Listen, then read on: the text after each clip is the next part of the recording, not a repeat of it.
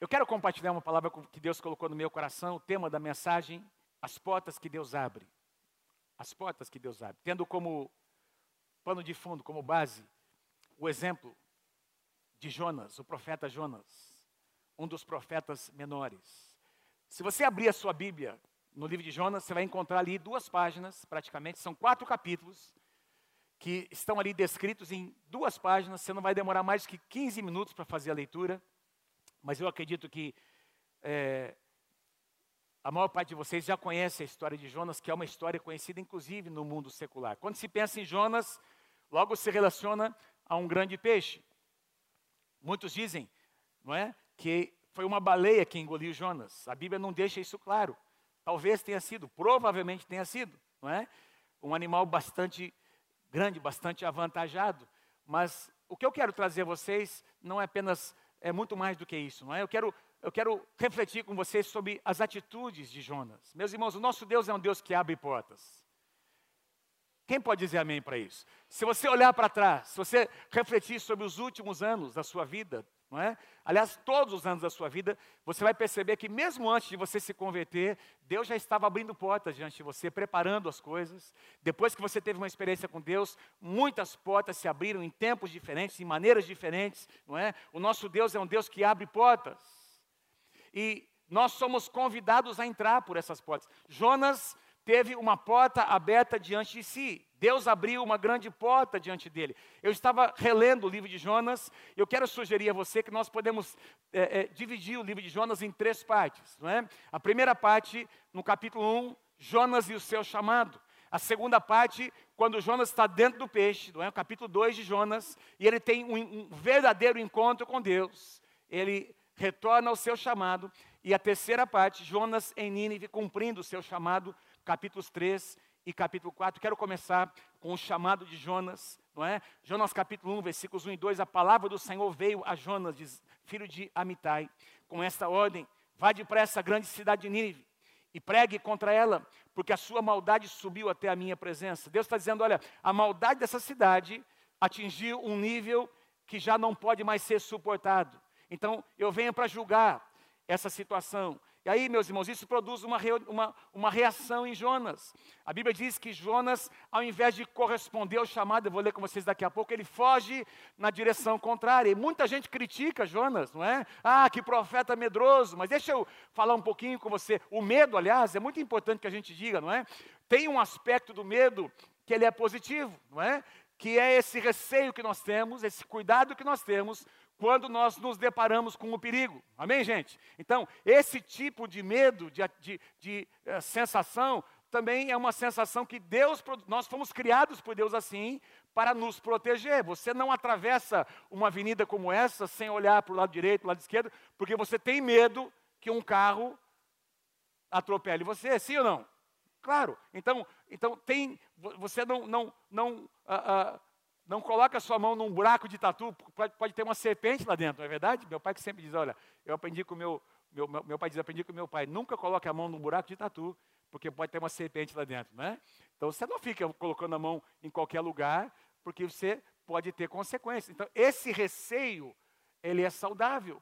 Mas uh, nós vamos falar hoje sobre um tipo de medo que bloqueia. Deus abre uma porta e nós não entramos por causa de alguns bloqueios. A gente vai encontrar, meus irmãos, um padrão na palavra. Normalmente, quando Deus chama alguém, Moisés, José, Gideão, Josué, normalmente aquelas pessoas, Esther, Ana, os homens e mulheres que foram chamados por Deus, Davi, eles passam por um momento de crise. É? Deus chama, existe uma crise, existe uma certa relutância em relação ao chamado, mas depois essa pessoa, ela se recompõe, ela aceita o chamado de Deus e ela entra por aquela porta. Mas nós vamos encontrar alguns exemplos, e Jonas talvez seja o exemplo mais clássico de alguém que é chamado por Deus, entra numa crise e diz: Não, eu não quero, e vai numa direção contrária. Jonas, ele foi numa direção oposta ao chamado de Deus. Por que ele fez isso, meus irmãos? Nínive, para onde Deus chamou Jonas, era a capital do império da Síria. Era o império, nessa época, o império mais poderoso, era, era uma potência mundial, o império mais poderoso que havia na face da terra. Eles eram extremamente cruéis com os seus inimigos. Quando eles pegavam alguém como quando, quando, eles capturavam, venciam alguma nação, eles capturavam aqueles soldados, eles os escravizavam, os torturavam até a morte. Então, quando Jonas decide fugir, ele decide ir na direção contrária. Por quê, meus irmãos? Porque ele sabia quem eram os assírios. Ele conhecia exatamente quem eles eram. E aí Deus disse: Eu quero que você vá e pregue para aquele povo pagão. Presta atenção no que eu vou dizer. Naquela época do Antigo Testamento, nós tínhamos basicamente dois ministérios, não é? Diga assim comigo: os sacerdotes e os profetas. Os sacerdotes e os profetas. Os sacerdotes faziam o trabalho pastoral. Os sacerdotes representavam o povo diante de Deus, não é? Os sacerdotes, eles ah, ah, ali cultuavam a Deus, ofereciam sacrifícios, cuidavam do povo, abençoavam o povo.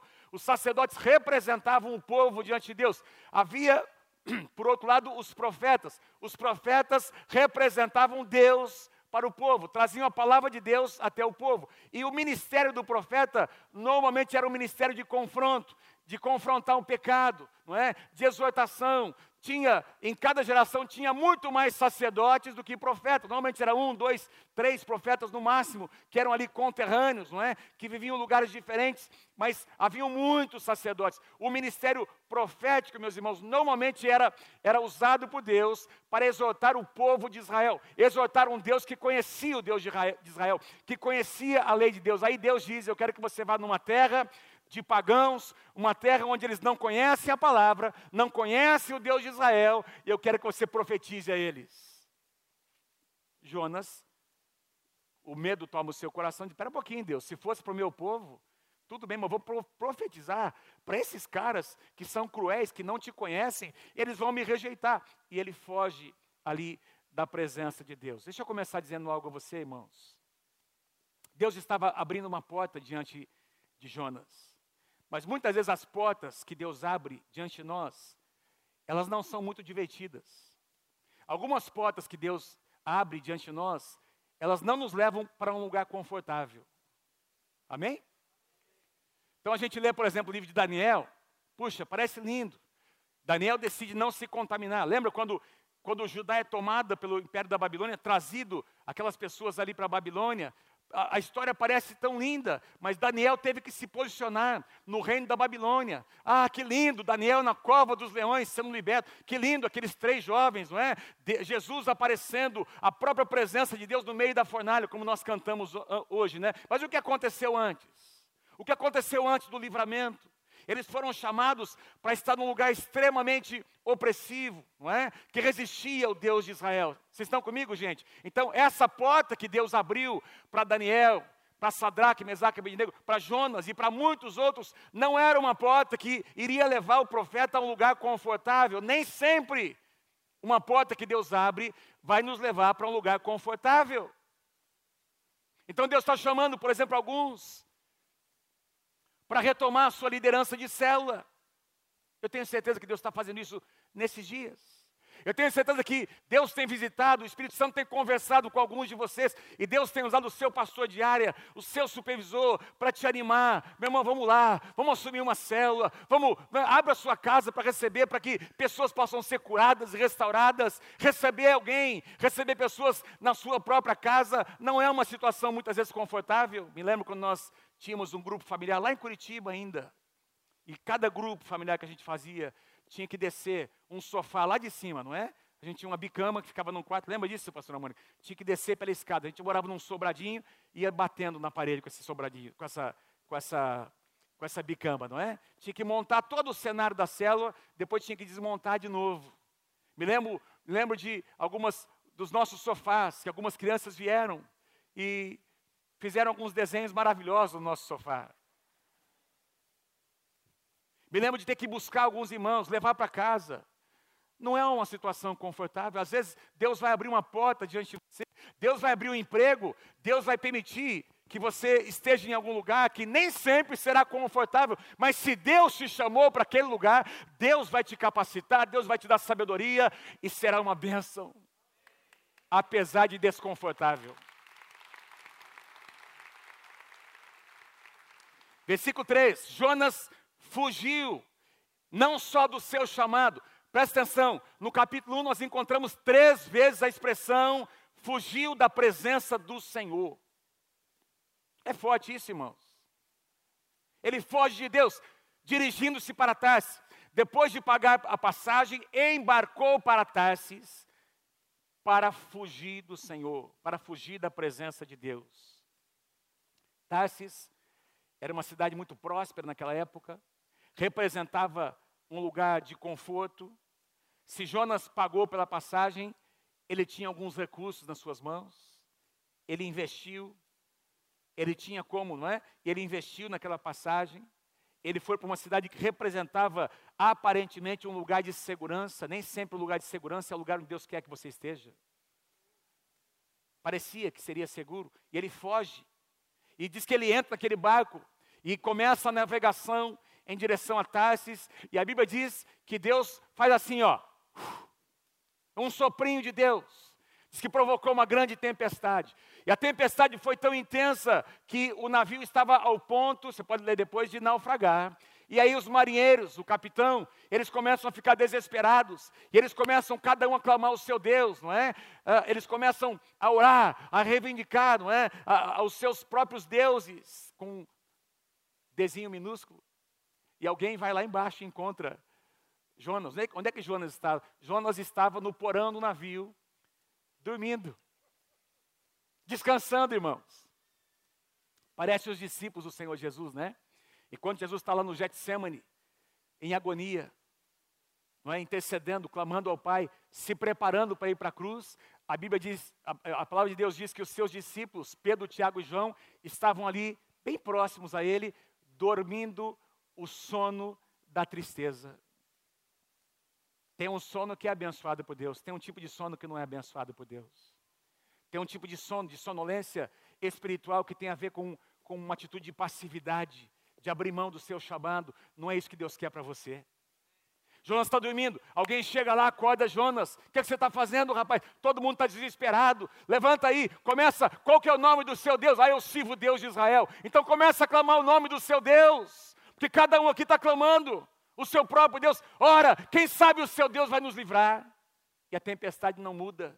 Eles trazem Jonas ali para o convés, ali para cima, e começam, não é, estão descarregando, estão jogando tudo para fora, não é? é? é? Os mantimentos, as bagagens, para ver se eles conseguem salvar o navio, e até que eles chegam à conclusão dizendo: olha, alguém é culpado. Alguém é culpado. Vamos lançar aqui a sorte. Vamos, vamos fazer aqui alguma. lançar sortes, não é? E aí as sortes vão nos revelar quem é o culpado por essa situação? Eles lançam sortes. Adivinha quem foi sorteado? Ele mesmo. Jonas.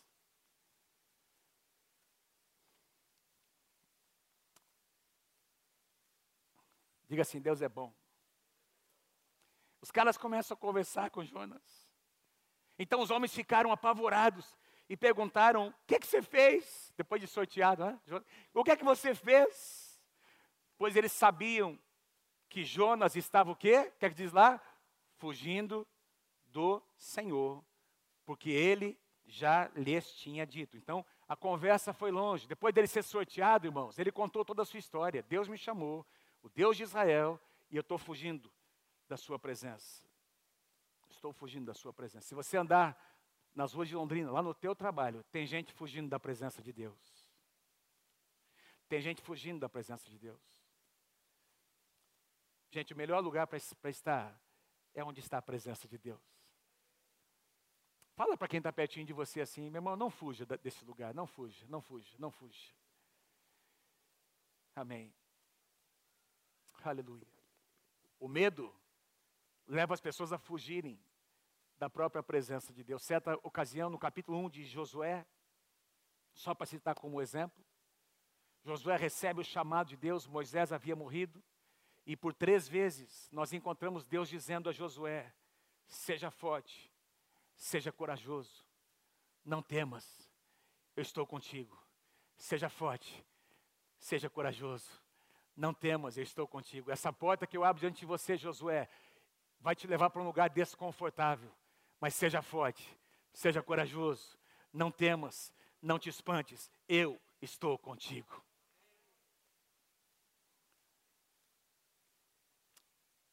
Aí, meus irmãos, os homens lançam Jonas para fora do barco, porque eles perguntam para Jonas: o que é que nós vamos fazer?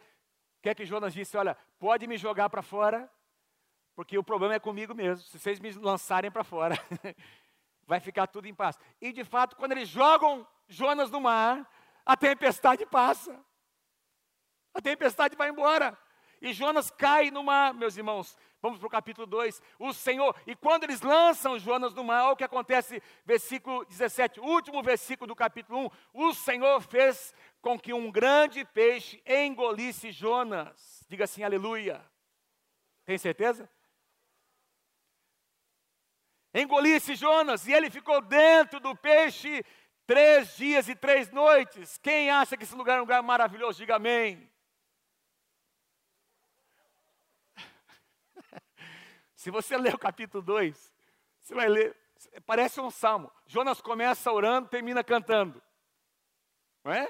Ele começa orando, termina cantando. E ele fala no meio das algas, no meio dos, dos, dessas comidas aqui todas, né? Do, do, peixes, enfim, eu, tô, eu clamo, meu Deus. Eu clamo o nome do meu Senhor.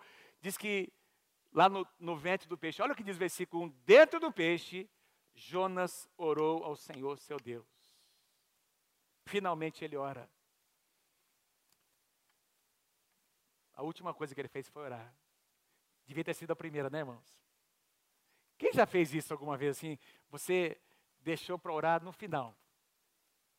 Não, vou perguntar de novo, tem gente que não está. Vou, vou, você não entendeu minha pergunta. Quem deixou para orar por último? Você devia ter, você se lembrou de que você devia ter orado antes? Levanta a sua mão. Está vendo como a gente aprende com Jonas? Lá de dentro do peixe, ele, ele orou ao Senhor. E ele disse: meu, Em meu desespero eu clamei ao Senhor, e ele me respondeu: Do ventre da morte eu gritei por socorro e ouviste o meu clamor. Ele não orou quando foi chamado para ir para Nínive. Ele não orou enquanto estava fugindo para Tarsis. Ele não orou no meio da tempestade. Ele somente orou quando caiu dentro da barriga do peixe. Quando não tinha nenhuma possibilidade. Quando ele havia esgotado todas as suas possibilidades naturais, ele resolveu orar. E aí Deus ouviu a sua oração. Alguns de vocês estão aqui nessa manhã me ouvindo, porque você orou e Deus te ouviu. Você chegou no fundo do poço, mas naquele lugar, Deus ouviu a sua oração, Deus ouviu o seu clamor. É, eu, eu, fiquei, eu fico assim, eu gosto dos detalhes da palavra, não diz o contexto que ele desceu para trás. O verbo descer, não é? Diz que ele desceu para trás. Depois, dentro do navio, ele desceu para o porão do navio. Depois, ele desceu para dentro de um peixe. E depois diz que o peixe desceu para as profundezas do mar. Ele só desceu até ele clamar a Deus. E aí, meus irmãos, tudo muda quando ele clama, quando ele derrama o seu coração. Todo o capítulo 1 de Jonas fala sobre a ação humana, os planos humanos, a solução humana. Todo o capítulo 2 começa a falar de uma mudança que Deus começa a fazer quando Jonas reconhece onde ele está, quando ele clama a Deus, quando ele chega no fundo do poço, versículo 10, e o Senhor deu ordens ao rei, e ele, ordens ao peixe, não é? E ele vomitou, ele pôs para fora Jonas em terra firme. Deve ter sido algo maravilhoso, irmãos. Pensa no cheiro. Pensa num homem perfumado, depois de sair da barriga daquele peixe mas ele estava vivo, amém? Deus, Deus faz, Deus dá uma ordem ao peixe, o peixe lança Jonas para fora. E aí nós entramos na última parte, que, que aqui do capítulo de, de Jonas, capítulos 13 e 4, quando Jonas então entende, ele começa então a cumprir o seu chamado. E aqui, meus irmãos, eu quero chamar a tua atenção porque o avivamento que nós encontramos aqui, essa, esse movimento criado pela pregação de Jonas, que resulta na conversão de uma cidade inteira, pelo menos eu não me lembro, não, não, não me lembro de um precedente bíblico, nem antes, nem depois, nós vamos encontrar um exemplo de toda uma cidade que se converteu a Deus. Capítulo 3, a palavra do Senhor veio a Jonas pela segunda vez, com essa ordem: vá à grande cidade de Nínive e pregue contra ela a mensagem que eu coloquei no seu coração, Jonas. E Jonas obedeceu. Quem diga, quem pode dizer amém? E Jonas obedeceu a palavra do Senhor e foi para Nínive. Os ninivitas creram em Deus, proclamaram um jejum, presta atenção, irmãos, e todos eles, do maior ao menor, desde as pessoas mais idosas, adultas, até as crianças, vestiram-se de pano de saco, quando as notícias chegaram ao rei. Então Jonas está pregando, enquanto ele está andando pela cidade. Diz que demorava três dias para andar naquela cidade, uma cidade de 120 mil habitantes. Ele começa a pregar, e as pessoas começam a se arrepender, começam a se vestir com panos de saco, que era um símbolo de quebrantamento. E a Bíblia diz que essas notícias chegaram até o palácio ali da cidade. Quando as notícias chegaram ao rei de Nínive, ele se levantou do trono, ele não questionou quem esse homem pensa que ele é, ele também se quebranta, não é? Ele se levantou do trono, tirou o seu manto real, vestiu-se de pano de saco e sentou-se sob cinzas. Então fez uma proclamação: um rei pagão, um rei que não conhecia o Deus de Israel, disse: por decreto do rei e dos seus nobres, não é permitido a nenhum homem ou animal provar coisa alguma, não comam nem bebam, cubram-se de pano de saco homens e animais, e todos clamem a Deus com todas as suas forças, deixem os seus maus caminhos, deixem a violência, talvez Deus se arrependa e abandone a sua ira e nós não sejamos destruídos. Meu Deus do céu. Meus irmãos, é nessa perspectiva que nós, quem, quem for sair no dia 7 de setembro, é nessa perspectiva que você precisa ir para as ruas de Londrina. Senhor, tem misericórdia da nossa nação. Senhor, por favor, não leve em conta. Senhor, quebranta o coração daqueles que têm o poder nas suas mãos. Quebranta, Senhor, ou remove eles e levanta outros em seu lugar. Daniel capítulo 2 diz que Deus é aquele que remove reis e estabelece reis. Ele é aquele que dá sabedoria aos sábios e entendimento aos entendidos. Ele muda o tempo e as estações segundo os seus propósitos. Quem pode dizer amém por isso? Esse é o Deus que nós servimos. Amados, foi feita, foi feita uma convocação. Jejuem, quebrantem o seu coração, clamem ao Deus de Israel. Quem sabe, quem sabe ele vai se voltar ao nosso favor. E aí o povo jejuou, orou e se arrependeu. Eu não encontro em nenhum lugar da Bíblia um avivamento, algo tão poderoso como isso. Versículo 10 diz o que aconteceu, tendo em vista o que eles fizeram, a ação daquele povo de se quebrantar, de orar, de dobrar os seus joelhos e, se quebrantar diante do Senhor, e como abandonaram os seus maus caminhos. Louvado seja o nome do Senhor, Deus se arrependeu e não os destruiu como tinha ameaçado. Uma sentença foi mudada. Diga assim comigo: uma sentença foi mudada. Porque alguém pregou. Alguém pregou. Alguém esteve numa, numa posição desconfortável num lugar extremamente desconfortável. Irmão, deixa eu dizer uma coisa: você não está nesse lugar onde você está, Deus não te colocou nesse lugar, nesse emprego, nessa posição. Às vezes é desconfortável, você se sente meio assim: ah, será que eu falo, será que eu não falo? Deus te colocou aí como um profeta do Senhor, proclame a palavra. Deus quer usar você onde você está. É desconfortável.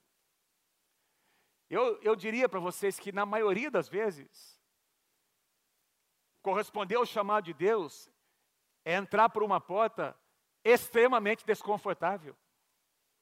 Você poderia ganhar muito mais dinheiro longe da presença de Deus. Você poderia, meus irmãos, quem sabe andar por um caminho muito mais rápido e tomar alguns atalhos que trariam alguns benefícios naturais de maneira muito mais rápida, fugindo da presença de Deus.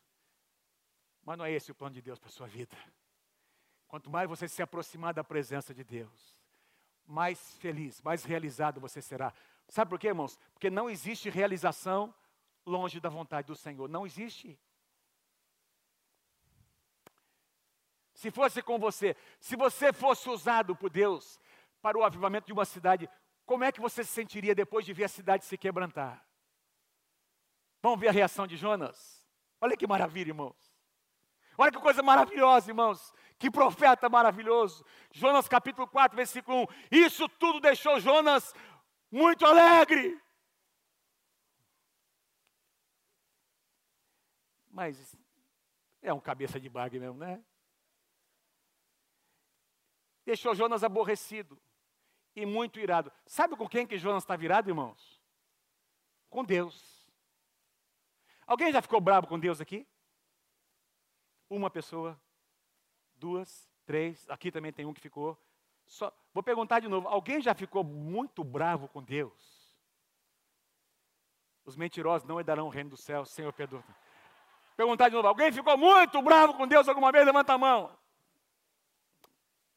Eu já fiquei. Nós já ficamos. Sabe por quê? Porque nós, nessa caixa aqui, aqui dentro, isso aqui é muito pequeno, é muito limitado. Aqui dentro não cabe o que Deus é, a natureza de Deus, os caminhos do Senhor. É por isso que Isaías vai nos dizer que os caminhos de Deus são mais altos que os nossos caminhos, e os seus pensamentos muito mais elevados do que os nossos pensamentos. Não cabe aqui, nós racionalizamos, nós queremos colocar, toda vez que você encontrar alguém tentando explicar o milagre de Deus, ele vai falar bobagem. Porque milagres não se explicam, milagres se experimentam.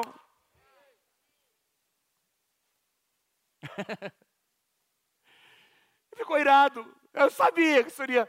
Eu sabia. Olha o que ele diz. Então orou. Gente, ele orou a Deus. Antes de eu sair de casa. Não foi isso que eu disse que você faria. Foi por esse motivo que eu fugi para Tarsis. Porque eu sabia que és um Deus misericordioso e compassivo, lento para se irar e cheio de amor. Eu sabia que você sempre está pronto a voltar atrás e a não trazer calamidade. O cara tinha sido livre da morte agora há pouco, ainda alguns dias antes. Foi Deus quem livrou ele da boca do peixe, ele é da, do estômago daquele peixe. Podia ter morrido. Ele tinha sido alvo da misericórdia de Deus logo ali. Ele está reclamando porque Deus derramou. O nosso Deus é um Deus cheio de misericórdia. Irmãos, nós podemos não entender os caminhos do Senhor, mas Deus continua sendo Deus.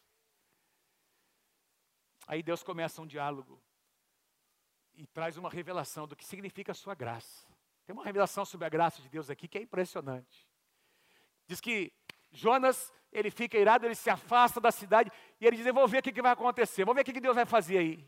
Ele continua assim, resistindo a Deus. Diz que ele senta num lugar, ele olha a cidade de longe, vai ao leste da cidade, ele olha a cidade para ver o que vai acontecer, não é? E a Bíblia diz que Deus faz crescer uma, uma planta sobre ele, que faz sombra sobre ele. Ele fica alegre. Que Deus maravilhoso que eu sirvo. Olha a cana, não é? Olha, olha, olha a instabilidade. Que Deus maravilhoso que eu sirvo. Olha só a provisão de Deus, como Deus é bom. Aquela planta vem. Sabe o que Deus faz? Na madrugada seguinte, Deus manda um vermezinho. Deus manda uma lagarta. A lagarta co come ali o tronco daquela, daquela árvore. A árvore seca. Jonas acorda com o sol na sua testa e começa a praguejar de novo.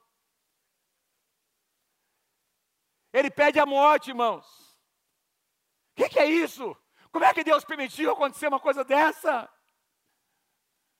Eu fico, às vezes eu fico pensando que Deus deve dar muita risada lá em cima. Irmãos, é por isso que Jesus disse, né? Eu trabalho e meu pai trabalha até agora. Irmão, nós damos muito trabalho para Deus. Nós damos muito trabalho para Deus. Porque nós questionamos. A gente duvida.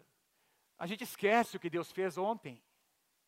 A gente esquece que nós, se nós estamos vivos hoje, é pela misericórdia e graça de Deus que nós estamos vivos. Se você pode sentar aí numa cadeira confortável como essa, seu filho está sendo cuidado lá por alguém, é pela graça, pela misericórdia de Deus que alcançou a tua vida, alcançou o teu casamento, restaurou a tua casa, Deus tem te dado um trabalho, Deus tem feito o pão de cada dia chegar até, até a tua casa, o Senhor é o meu pastor, nada me faltará, nada tem faltado, porque Deus tem sido a tua provisão. Mas nós, nós, por causa da nossa pequenez, por causa do nosso egoísmo, da nossa maneira tão limitada de enxergar as coisas, aqui dentro nós questionamos Deus, por que, que Ele está sendo abençoado e não eu? E aí, meus irmãos, Deus diz para Jonas, e assim se encerra o livro de Jonas. Mas o Senhor, os músicos podem vir, por favor, para fazer de conta que eu vou terminar, para me sentir pressionado aqui, né? Que a hora está passando bastante rápido. Jonas capítulo 4, versos 10 e 11. Mas o Senhor lhe disse: Você tem pena dessa planta? Embora não tenha podado, nem a, a, tenha feito crescer, Jonas, fui eu que fiz crescer essa planta, que deu sombra a você. Você está com pena dela? Ela nasceu numa noite, e numa outra noite morreu. Contudo, Nínive tem mais de 120 mil pessoas. Contudo, Londrina tem, quantos habitantes tem Londrina, irmãos?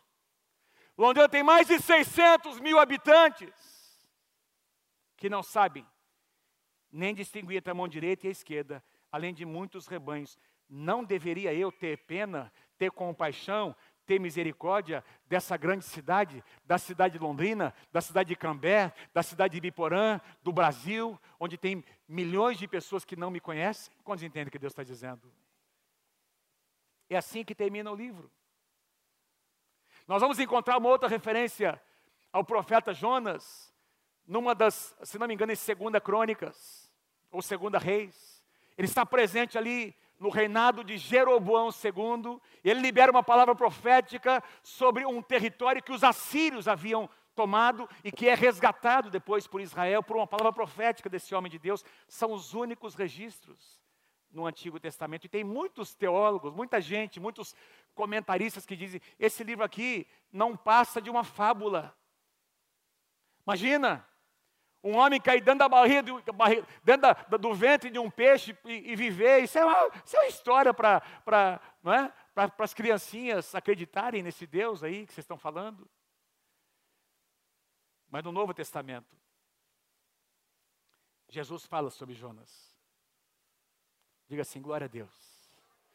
Jesus usa o exemplo de Jonas para dizer essas palavras àqueles que, que estavam questionando Jesus sobre o seu ministério, redentor, a sua morte. Olha o que ele diz. Pois assim, versículo 40, Mateus 12, 40 e 41. Pois assim como Jonas esteve três dias e três noites no ventre de um grande peixe, assim o filho do homem ficará três dias e três noites no coração da terra. Deus, Jesus usa o exemplo de Jonas para ensinar. E ele fala sobre os ninivitas. Os homens de Nínive se levantarão no juízo, na segunda vinda do Senhor Jesus, com esta geração aqui, essa geração que está me crucificando, e a condenarão, pois eles, lá de Nínive, se arrependeram com a pregação de Jonas, e agora está aqui o que é maior do que Jonas. É muito forte isso. Jesus atestou a veracidade dessa história. E eu encontro aqui, pelo menos, eu queria resumir tudo o que eu, que eu conversei com vocês aqui em três lições principais, irmãos. Se eu pudesse resumir, eu colocaria nessas três lições. Põe lá para mim, por favor. Em primeiro lugar, Deus usa pessoas comuns para realizar os seus propósitos. Diga assim: se Deus usou Jonas, vamos lá, comigo, vamos lá. Se Deus usou um cabeçudo como Jonas, ele pode me usar. Dá um sorriso aí, irmão. Lá. Ele pode me usar. Fala para alguém do teu lado, Deus pode usar você também. Se eles vão uma pessoa tão teimosa, tão egoísta, Ele pode usar você. Em segundo lugar, uma, uma porta aberta por Deus nem sempre nos levará a um lugar confortável. Nem sempre. E quem sabe alguns de vocês já entraram por essa porta. Estão vivendo hoje numa situação não muito confortável, mas Deus te trouxe aqui para dizer a você: foi Deus quem colocou você neste lugar. E aí você será uma voz de Deus. Deus vai te usar nesse lugar. Diga amém se você crê. Em nome de Jesus. E para finalizar, Deus se importa com as pessoas. E nós precisamos nos importar com as pessoas. Pessoas diferentes de nós pessoas com as quais nós não temos afinidade. Que, que afinidade havia entre Jonas, um profeta israelita, com os ninivitas, com os assírios? Nenhuma, nada, absolutamente nada. E aí Deus diz: é lá que eu quero te usar, eu quero criar uma conexão, para que você seja uma voz profética para essas pessoas. O nosso sonho como igreja é ser uma igreja que recebe muitas pessoas sem nenhum preconceito. E aqui nesse lugar as pessoas serão curadas pelo poder de Deus. Quem está comigo aí, diga amém, em nome de Jesus. O nosso sonho é ser uma igreja que recebe, que acolhe, que toca pessoas, pessoas uh, diversas, não é? Que muitas vezes não, não entrariam num lugar como esse, mas nós queremos que elas se sintam à vontade aqui. E aqui elas encontrarão a presença de Deus. Aqui elas encontrarão um abraço, um toque, uma palavra. Elas encontrarão a verdade, e conhecereis a verdade, e a verdade vos libertará.